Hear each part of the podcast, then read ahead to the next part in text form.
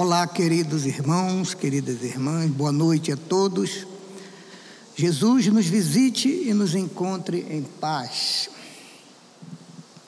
Todos conhecem as três perguntas de Jesus ressurreto.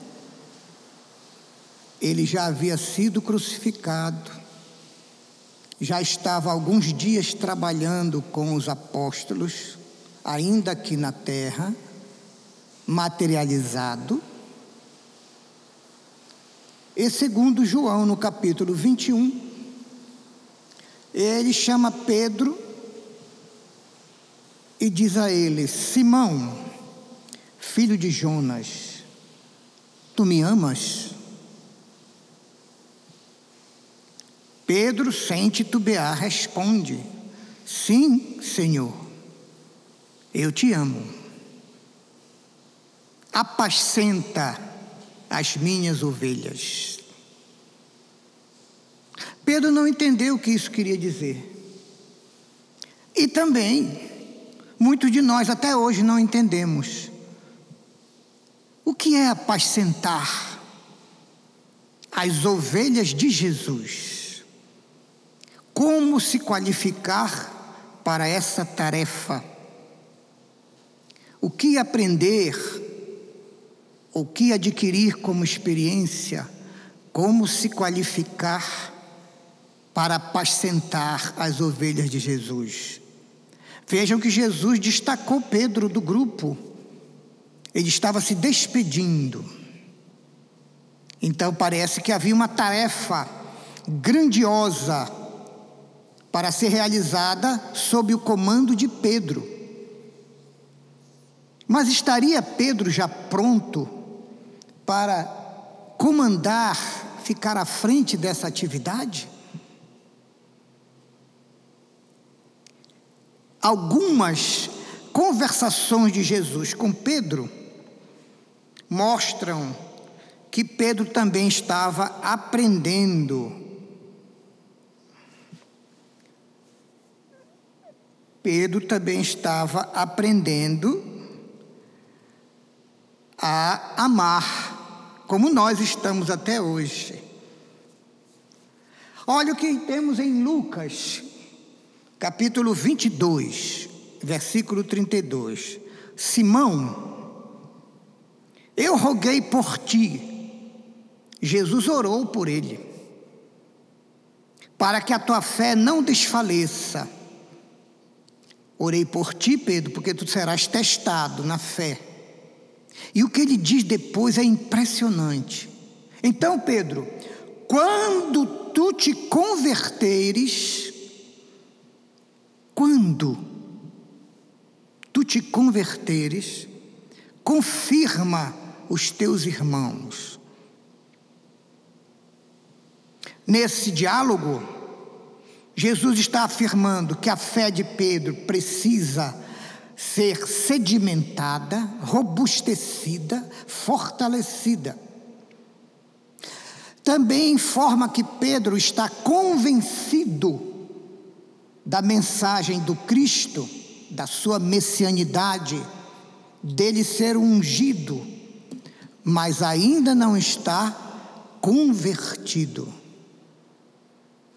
Convencidos a doutrina de Jesus e a doutrina espírita, todos que aqui estamos já somos há muito.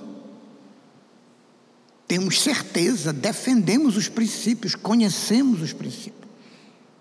Mas quem de nós já está se convertendo? O pensamento de Jesus conduz a nós admitirmos que conversão é a vivência plena do que dizemos, do que defendemos, do que conhecemos, da doutrina de Jesus e da doutrina espírita.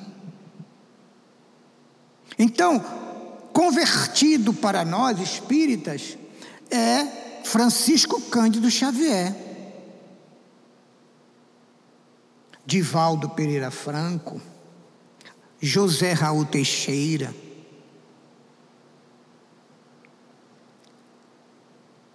Para os católicos, Madre Teresa de Calcutá. Para os católicos brasileiros, Irmã Dulce.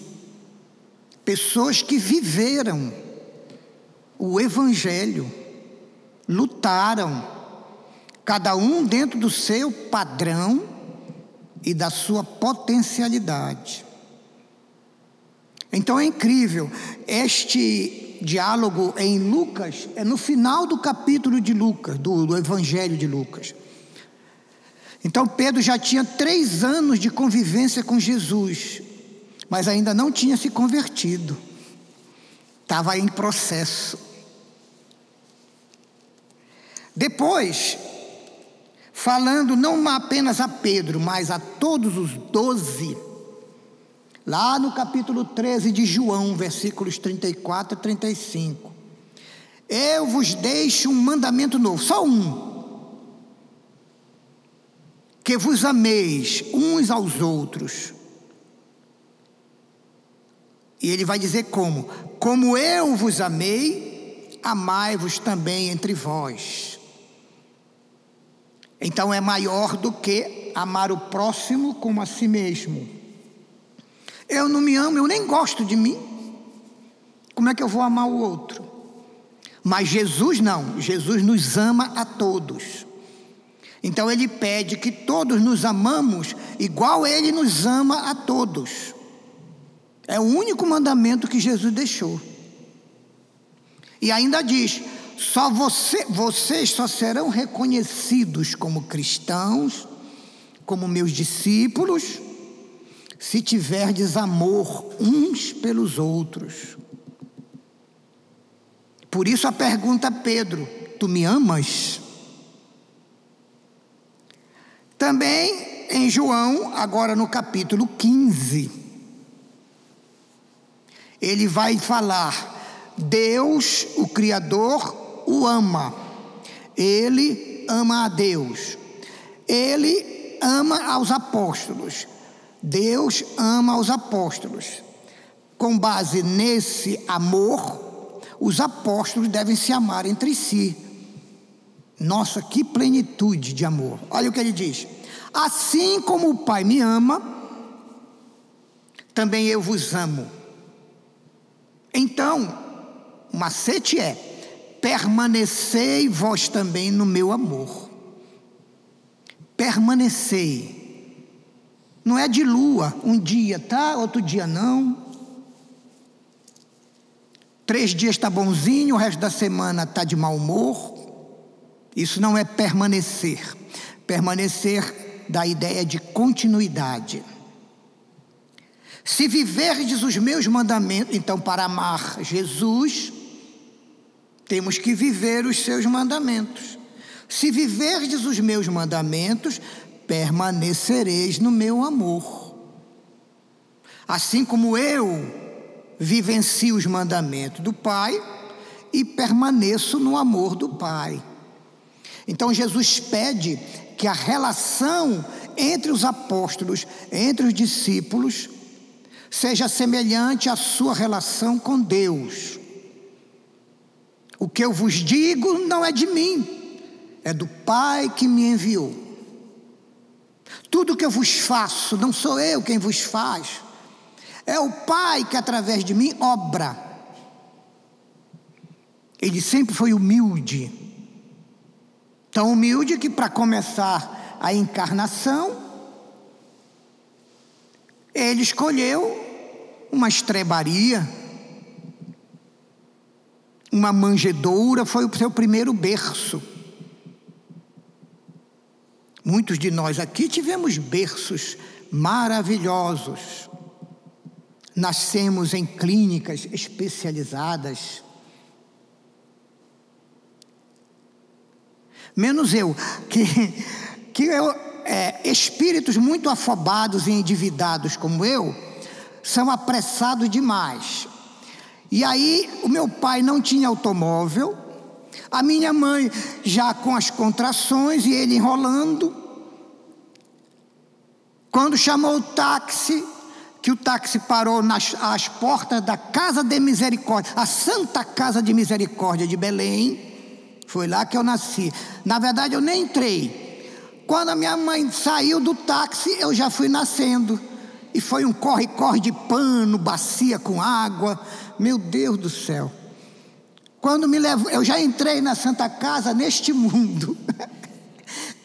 então, mas Jesus não, era humilde, então ele nasceu, ele escolheu para dar uma prova de que a consideração mais nobre, mais suprema dos homens, em si mesma não vale nada nos céus, não vale nada.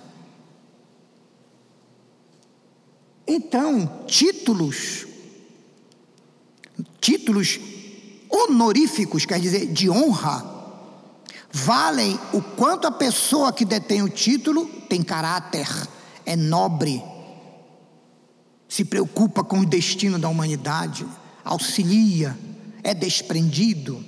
Então, o valor do título honorífico é o valor da pessoa e não do título em si. É? Então, esta aí está em João 15, 9 e 10. E aí vem a passagem clássica.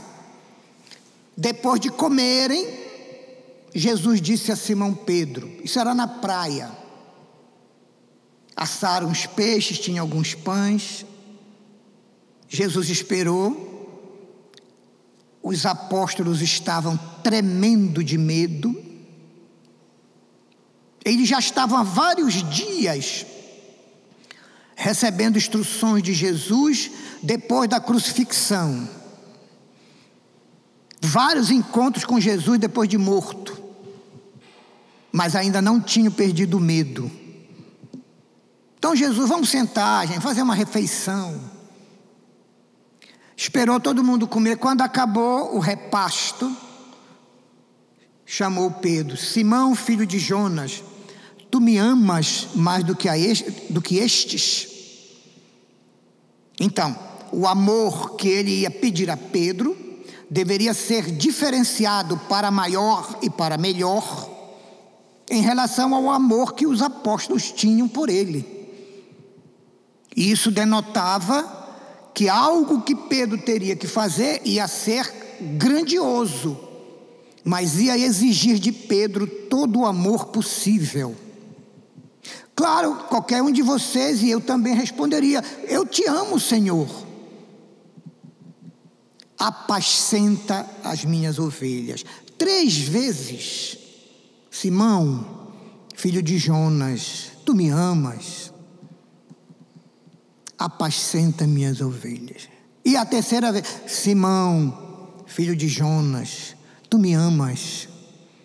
Na terceira, Pedro, já impaciente, disse assim: Senhor, tu sabes tudo, tu sabes que eu te amo. Apacenta as minhas ovelhas. Então ficou nesse diálogo um destaque para nossa pesquisa e estudo sobre sobre o que é realmente amar a Jesus e, ao amá-lo, como apacentar as ovelhas de Jesus, isto é, os filhos do Calvário. Esse que é o nosso foco da nossa reflexão desta noite. É como se Jesus dissesse a Pedro: Se tu não me amares, Pedro, como irás conseguir apacentar as minhas ovelhas? Então seria um trabalho que exigiria de Pedro uma quase dedicação ao sofrimento do próximo, acolhendo, cuidando, despertando, sarando, curando encaminhando, orientando, aproximando de Cristo. São muitos verbos. Nós sabemos que o verbo é que traduz a ação. Então, quanto mais verbo, mais ações a serem realizadas. Primeiro, então, Pedro, é preciso que tu ames a mim e ao necessitado. Depois, tu deves acolhê-lo. E acolher não é julgar, aceita como ele é, com os seus problemas, com os seus defeitos, com as suas manias. E começa aí esclarecendo para que ele desperte. E assim, com a ajuda dele mesmo, com a tua ajuda e com a minha ajuda, ele consiga sarar, se curar. Não se pode, então, ao receber uma pessoa em sofrimento, jogar sobre ela doutrina. Não pode. Primeiro tem que acolher, conhecer qual é o foco, qual é a sua necessidade emergencial, qual é a sua essência. Então, primeiro, amar, acolher e só depois evangelizar.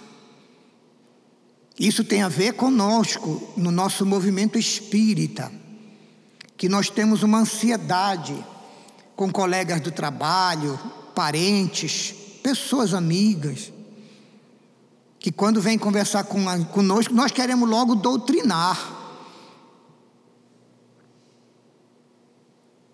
Parece assim uma necessidade íntima por um problema psicológico.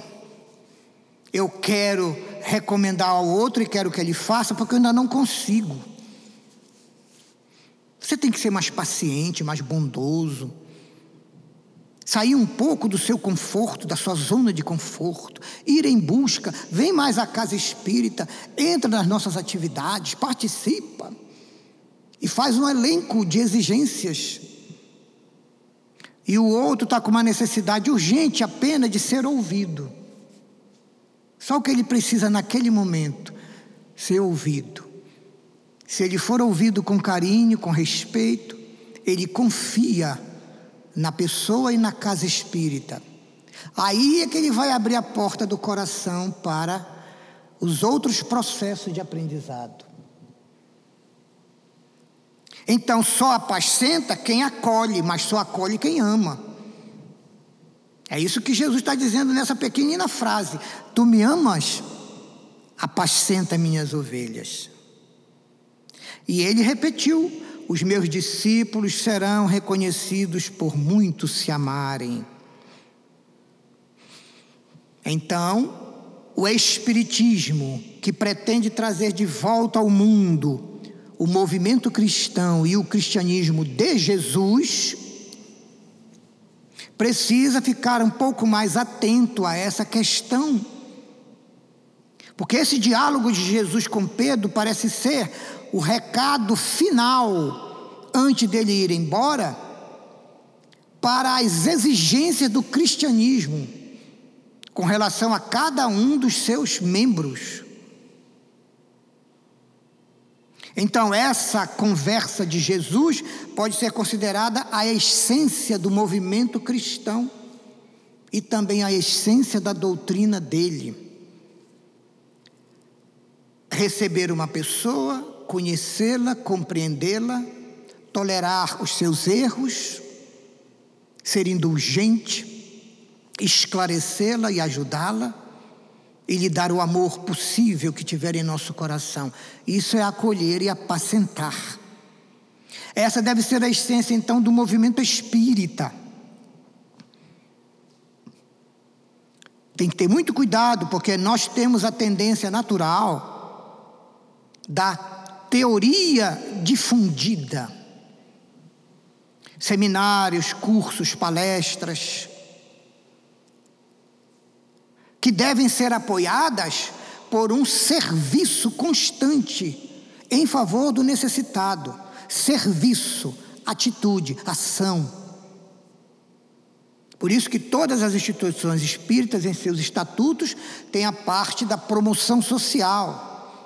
As campanhas Alta de Souza, do agasalho, as campanhas do, de, do material escolar, que em si mesma não representam muito.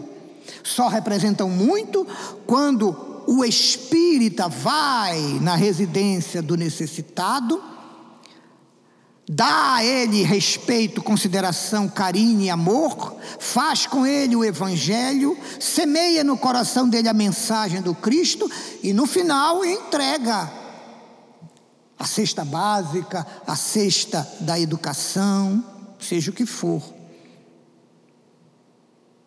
Então, as campanhas, campanha do quilo, as campanhas espíritas, são motivações. Mas o que é importante mesmo é o grupo ir até onde a pessoa vive, está com problema, abraçá-la, considerá-la como irmã e amá-la. Depois, no final, geralmente eles oferecem um cafezinho, você toma um cafezinho com a família. E ah, antes de irmos embora, trouxemos isso aqui para ajudar um pouco. Aí entrega. Então, por detrás da presença com coisas, deve estar o acolhimento, o amor e o apacentar a ovelha de Jesus. Isso aqui precisamos treinar mais, porque também nós somos necessitados e temos as nossas dificuldades e nossos limites. Então, movimento cristão, movimento espírita, instituições espíritas e a vivência dos espíritas precisa meditar profundamente em como apacentar melhor as ovelhas de Jesus. Ah, mas quem são as ovelhas de Jesus? Todas as pessoas que existem, menos eu. Não precisa fazer conta complicada. As pessoas, as ovelhas de Jesus, são exatamente o mesmo que o próximo. Mas para tudo isso é preciso amar de verdade. Quando não se consegue, temos dificuldade em apacentar. Mas conseguimos esclarecer, divulgar, falar, pregar, doutrinar. Até da lição de moral a gente sabe. Mas isso é uma parcela do processo de apacentar e precisa ter bem claro na vida da pessoa assistida, do sofrido, o momento dele. É o que nós vamos ver agora. Como apacentar. O processo de apacentar conecta a verdadeira doutrina de Jesus com o movimento cristão e, em consequência, deve conectar com o movimento espírita. Então, o movimento espírita precisa trazer de volta o movimento cristão para que seja o espiritismo uma comunidade que ama, acolhe. Porque se amar, acolhe. E se amar e acolher, apacenta os irmãos como Emmanuel chama, os filhos do Calvário. Foi isso que Pedro começou a treinar, junto com João e os outros apóstolos, na Casa do Caminho, a primeira instituição da terra que pregava e praticava a doutrina de Jesus. Ficava na estrada de Jerusalém até o porto de Jope, mais perto de Jerusalém, a casa do caminho, que era um galpão. Era um mero galpão, uma cobertura e um espaço que eles foram construindo pequenas salas, pequenos gabinetes para acolher pessoas morrendo na rua, enfermas, Nós somos tão privilegiados que só aqui nesta casa, por exemplo, o conforto é espetacular. A iluminação, a limpeza, o perfume do ambiente, arejada, com tudo necessário para que o som chegue até os ouvidos. Para que que o som precisa chegar bem aos nossos ouvidos? Para cumprir o que Jesus disse: ouça quem tem ouvidos de ouvir. Porque atualmente nós temos muito ouvidos moucos. aquele que não consegue ouvir nada, ou finge que não está ouvindo, que é o pior de todos.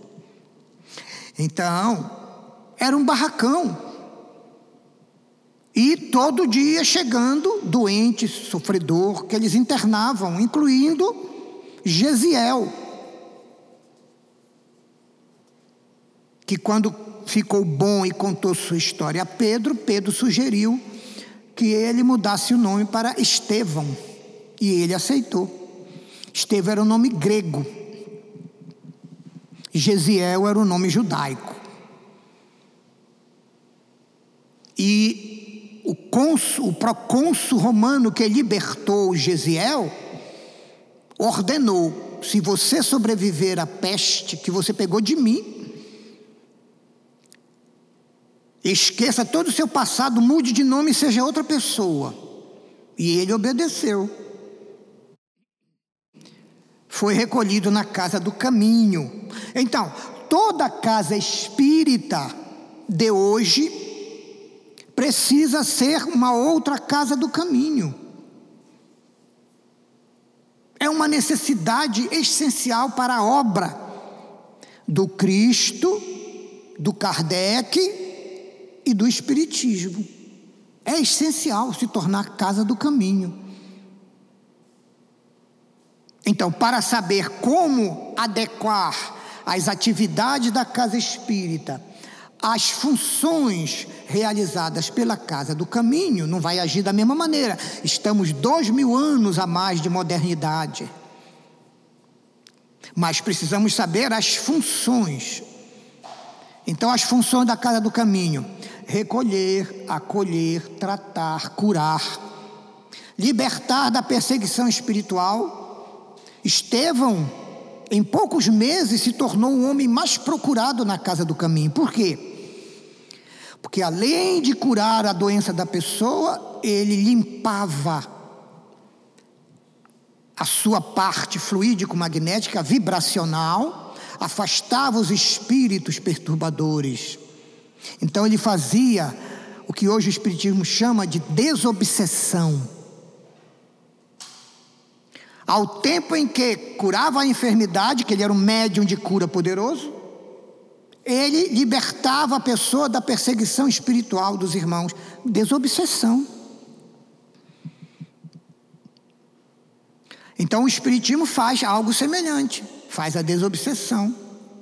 Tem um tratamento espiritual para determinadas enfermidades, tem o roteiro moral, porque nas palestras e nos grupos se estuda o evangelho associado à doutrina. Tem as campanhas para que as pessoas se inscrevam, participam, as campanhas de promoção social, do quilo, material escolar, agasalho, cesta básica.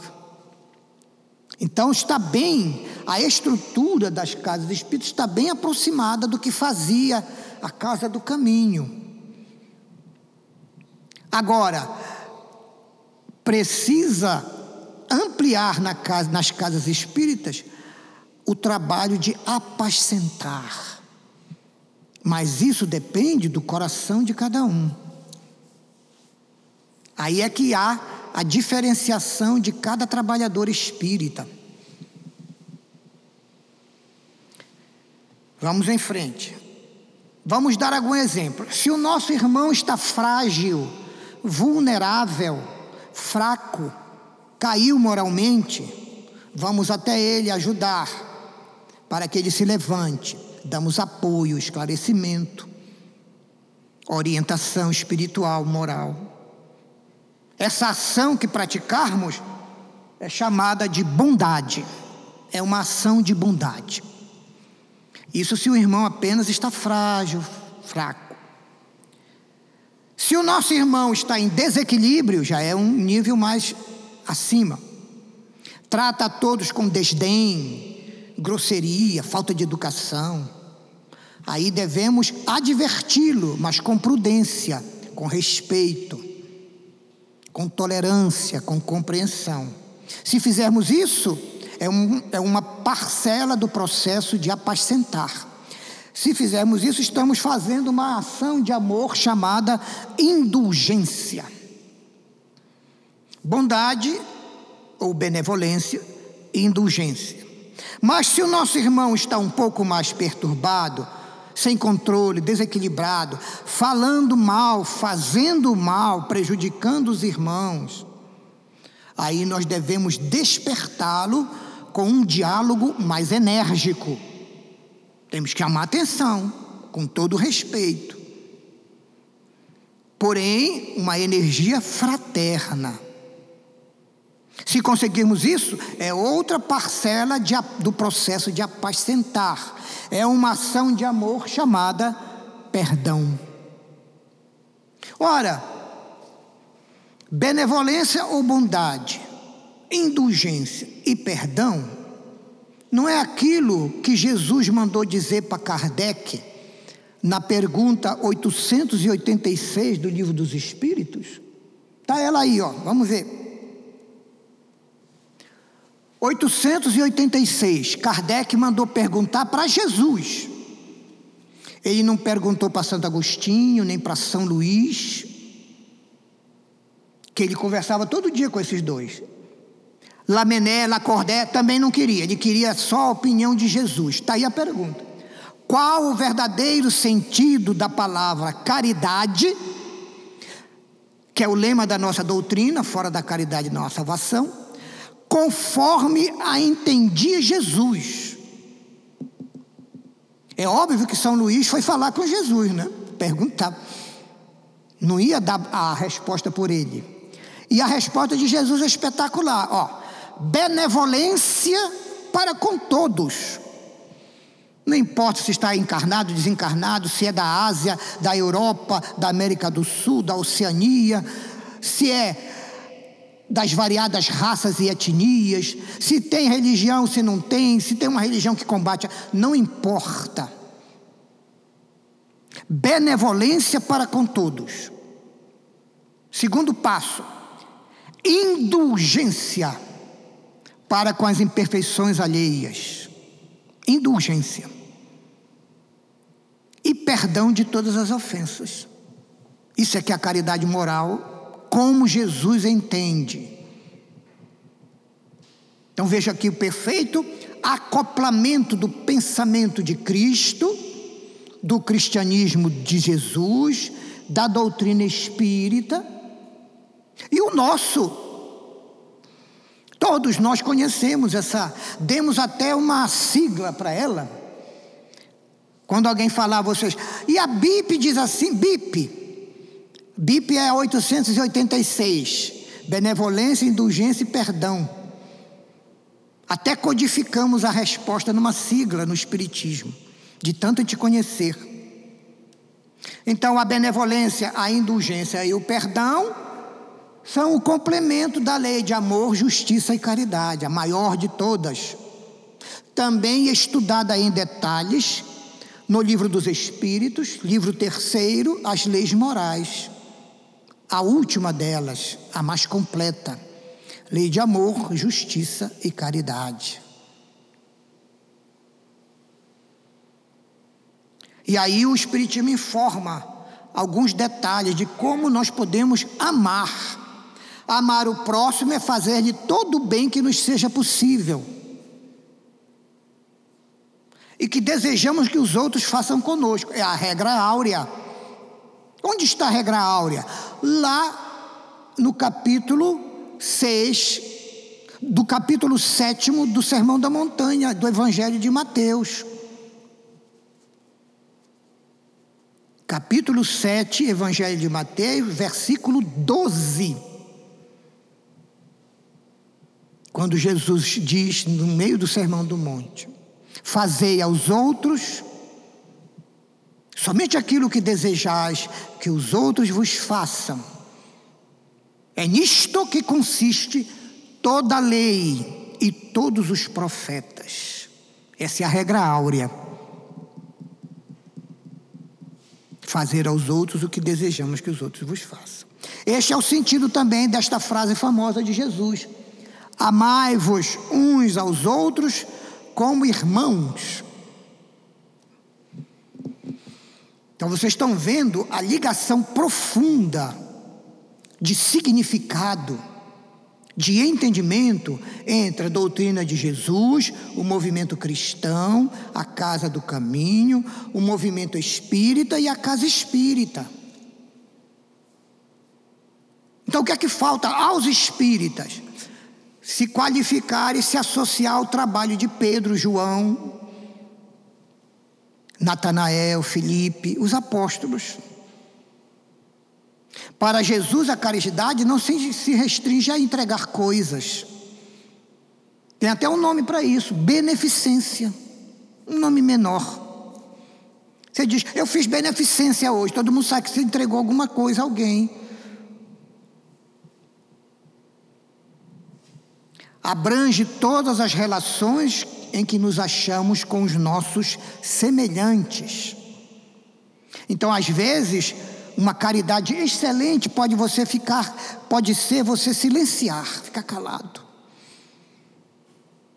Porque vem o irmãozinho e ó, faz o caô na orelha, nos ouvidos da pessoa da sua casa, porque ela está em sintonia com ele, e ela vem direto a você para lhe dizer a coisa desagradável, a acusação falsa. Aí você que é esperto, não entra nessa onda. Faz assim, ora mentalmente e continua realizando a sua tarefa. Não perca tempo. Ah, mas se a pessoa insistir, então você seja claro. Minha irmã, meu irmão, Querida, amor, quando é esposa, esposo. Não fique assim tão aborrecida. O dia mal está começando. Estou realizando uma tarefa, você também. Fique em paz. Vamos cuidar das nossas vidas. Esqueça isso. Já aproveita e esclarece um pouquinho o esposo, a esposa, o filho, o irmão. Então não importa se os nossos semelhantes são do mesmo nosso nível sociopolítico econômico, se estão superiores, se estão abaixo, nada disso importa. Condições da terra. As condições da terra não podem prevalecer sobre as necessidades do espírito. Toda vez que houver um confronto ou um conflito entre os objetivos de uma ação da Terra e a sua evolução espiritual, pense muito bem antes de atender às exigências da Terra, para não prejudicar o seu espírito. A indulgência, diz o Evangelho segundo o Espiritismo, é uma das coisas que nós mais precisamos o tempo todo. Então, precisamos exercitar com os outros também, para sermos merecedores. Que é o que é que em geral a gente quase não consegue fazer. Nós queremos indulgência de todos para conosco, mas nós somos inflexíveis no nosso ponto de vista, na nossa análise e até no julgamento dos outros. Não casa. Alguma coisa está diferente, está devendo, e, é, e somos nós. Lázaro tem uma, uma mensagem do Evangelho segundo o Espiritismo. Já que vos dizeis espíritas, sede-o. Por que ele disse isso?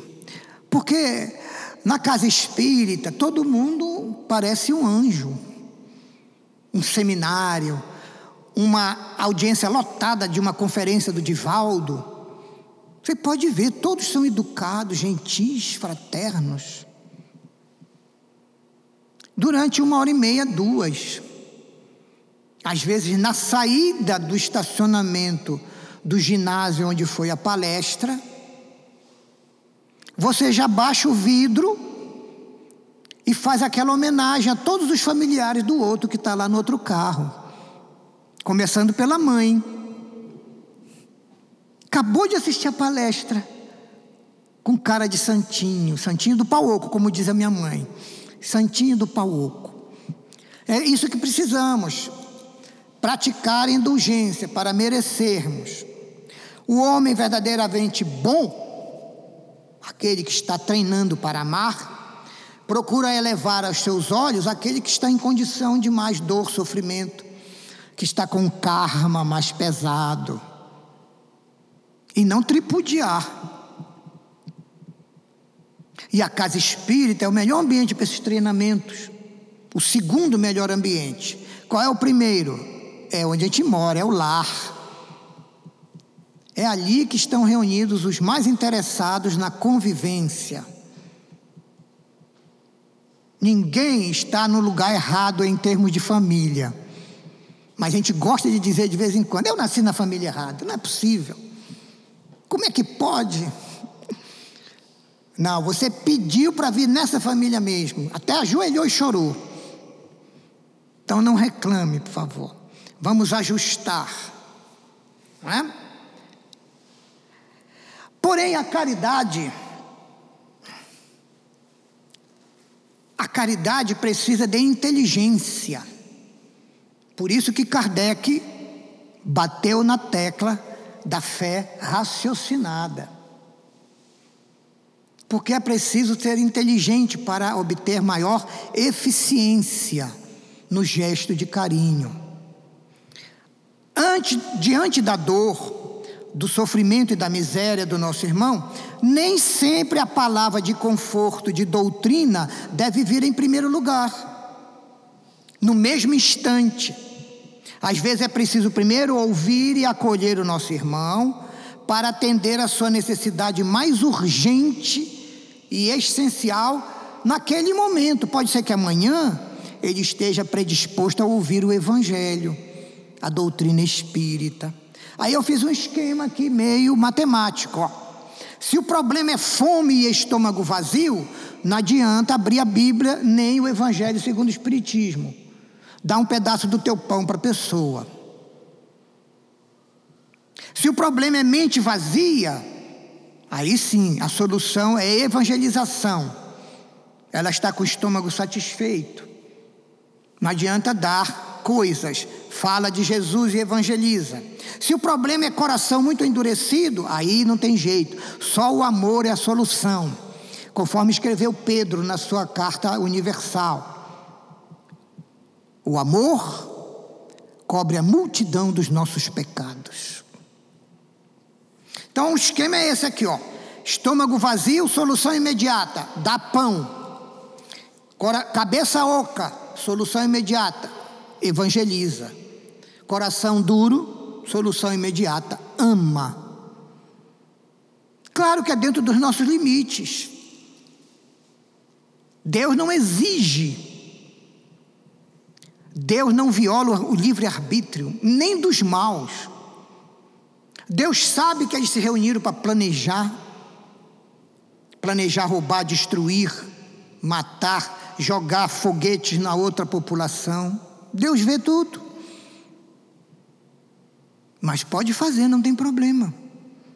Agora, quando fizer, não adianta, você nunca vai fugir da reparação.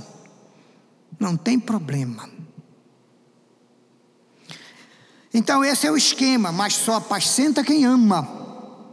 Assim, apacentar é acolher, cuidar, proteger, despertar, consolar, reerguer e encaminhar. Mas como agir na prática?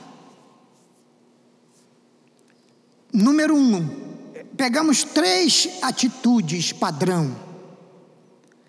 Quando quisermos cuidar de alguém, cuidemos como uma mãe. Ninguém sabe cuidar melhor do que uma mãe, rapaz.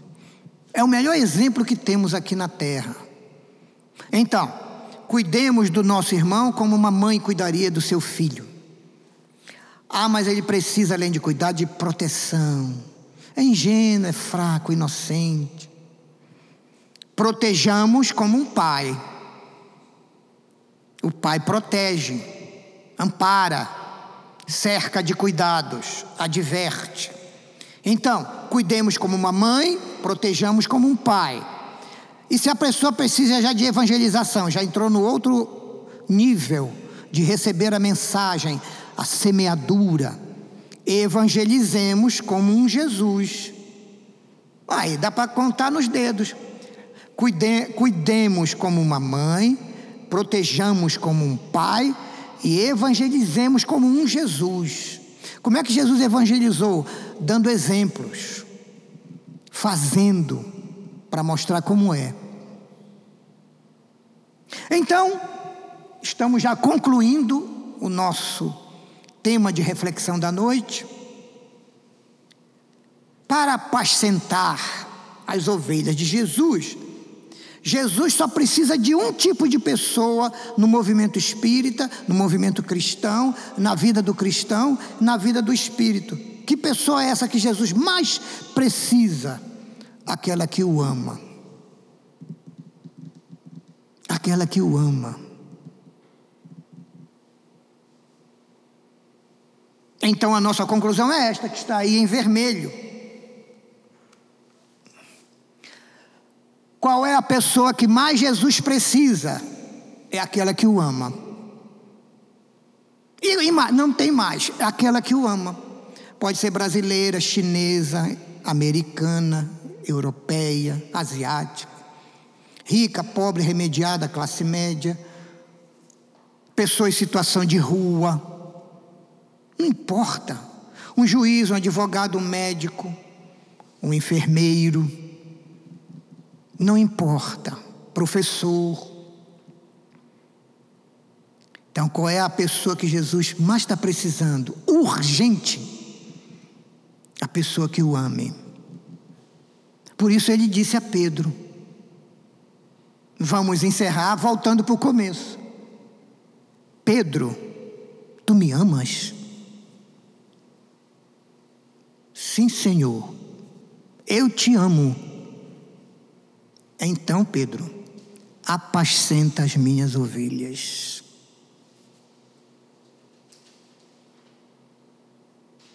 Conservemos no coração esses estudos, essas palavras, levemos conosco para refletir, a fim de podermos avançar um pouco mais e nos qualificarmos para estarmos entre aqueles que amam a Jesus. Muito obrigado a todos pela presença, muito boa noite. Jesus a todos nos abençoe.